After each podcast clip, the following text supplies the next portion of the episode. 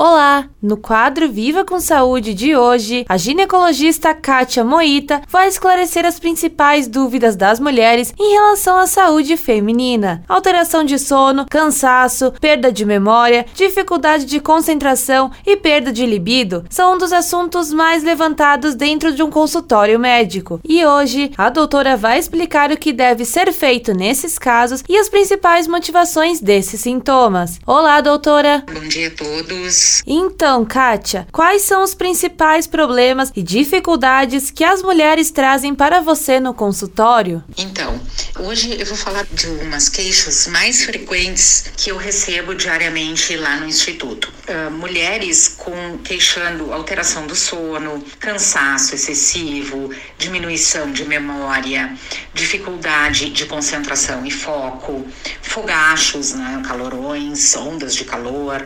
diminuição da libido, alterações no humor variando entre depressão, irritabilidade, alterações do ciclo menstrual para mais ou para menos, diferença em cabelo, pele e unhas com mais ênfase e enfraquecimento do fio, enfraquecimento das unhas, flacidez e secura da pele. Sempre a gente procura investigar nessas queixas a parte hormonal dessa paciente. Por quê?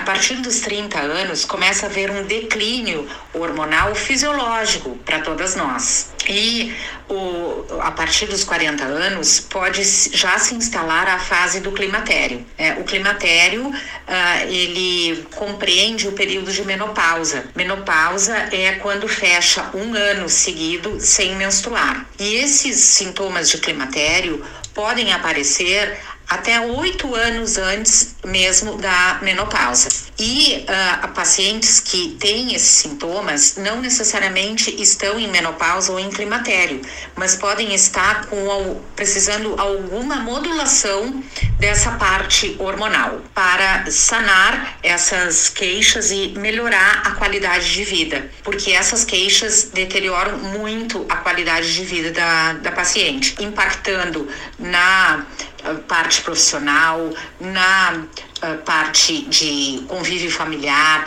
de sociabilização. Então é bem, bem importante que isso seja investigado. Claro que não são só os hormônios, né, gente, que alteram isso, a gente tem que avaliar também outras doenças, doenças autoimunes, níveis de vitaminas, de minerais, uh, níveis de metais pesados. Então aqui fica a dica, né? Quando tiver esses sintomas, procurar esclarecer a real causa disso estar acontecendo e, por consequência, melhorar a qualidade de vida. Certo. Muito obrigada pela tua participação, doutora. Esse foi o quadro Viva com Saúde de hoje, da Central de Conteúdos do Grupo RS Com, repórter Pamela Yanti.